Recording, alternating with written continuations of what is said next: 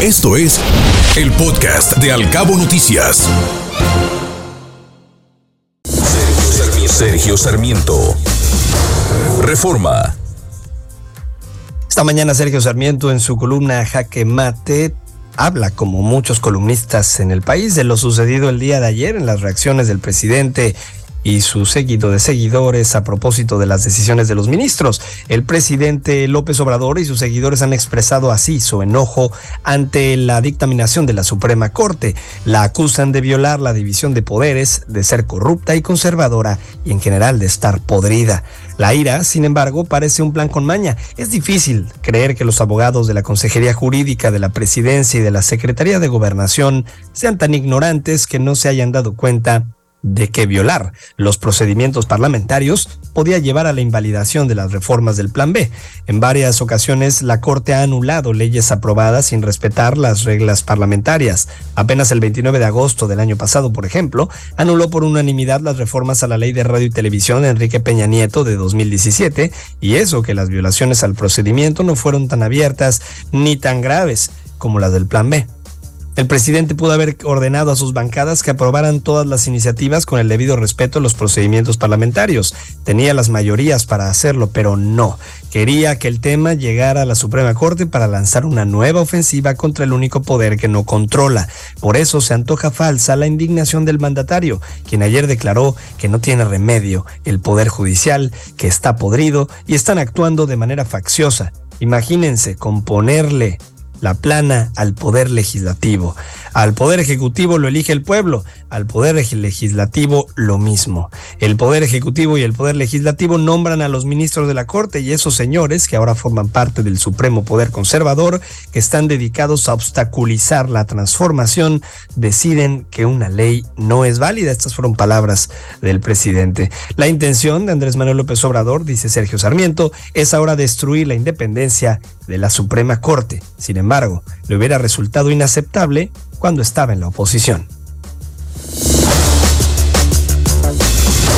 El Universal. Hoy Mario Maldonado habla acerca de Marcelo Ebrard y dice que el tono de Ebrard respecto al método y las condiciones para que la encuesta tenga sustento y no deje lugar a dudas ha ido en aumento. Porque en diciembre, por ejemplo, Ebrard envió una carta al presidente de Morena, Mario Delgado, en la que hizo una serie de planteamientos para darle certeza al proceso. La respuesta el líder del partido fue no responder y pedir paciencia por lo menos hasta después de las elecciones en el Estado de México y Coahuila, las cuales ocurrirán en poco menos de un mes. Una vez que el presidente echó a andar el proceso de forma muy anticipada y bautizó a las y aspirantes como corcholatas, la solicitud de Braga Morena y a sus competidores no parece descabellada que se definan las fechas que haya debates, que las interesadas y los interesados en contender por la candidatura renuncien a sus cargos y que las encuestas sean abiertas al público y no solo a los militantes de Morena, así como que los encargados de llevar el proceso sean independientes y los datos sean escrutables. Pero por otra parte, Marcelo Ebrard ha negado rotundamente que se iría a la oposición en caso de no ganar la encuesta de Morena. Lo que no ha dicho es qué va a hacer si considera que fue un proceso inequitativo, tramposo y cargado hacia un favorito favorita. La respuesta, dicen quienes lo conocen a profundidad, es que se jugaría su resto en otra coalición. Él dice que va a estar en la boleta y se les escucha decir siempre muy convencido. Es la ruta crítica de Marcelo Ebrard. Trascendió. Milenio y esta mañana trascendió que una vez que el Consejo Político Nacional del PRI aprobó la prórroga en el mandato en la dirigencia nacional hasta pasadas las elecciones de 2024, se reactivará la alianza del tricolor con el PAN y el PRD, por lo que en los próximos días Alejandro Moreno se volverá a reunir con sus aliados Marco Cortés y Jesús Zambrano para darles las buenas nuevas y sentarse a negociar la coalición Va por México. Sin embargo, Salvo los nombres que aparecen en las encuestas, esos partidos no acaban por vender ya a alguien para competir con las corcholatas. Esto ya lo veremos. En otra información trascendió que dos centenares de madres y padres que no han visto a sus hijos migrantes hasta por 30 años viajarán a Estados Unidos para reencontrarse como parte de Cabecitas Blancas, programa que impulsa el gobernador Mauricio Vila, quien informó que en junio próximo abrirá la Casa del Migrante Yucateco en el condado de San Mateo en San Francisco, como se había comprometido. Por cierto, el panista y Claudia Sheinbaum van a inaugurar Yucatán Expone en el Zócalo capitalino el próximo viernes. Templo Mayor. Reforma.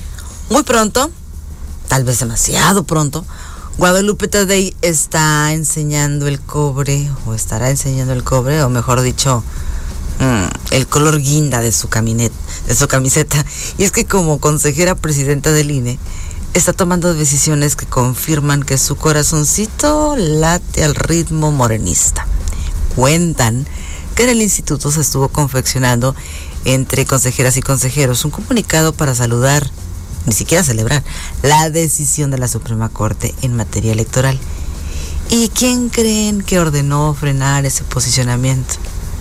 Exacto, la consejera presidenta. A esto se suman los nombramientos que quiere hacer de morenistas cuestionados en puestos clave y la adopción de buena parte del discurso de la 4T Ojalá que en medio de tantas ocupaciones a Guadalupe Tadei no se le olvide que el INE es un ente autónomo, no es marioneta del Ejecutivo.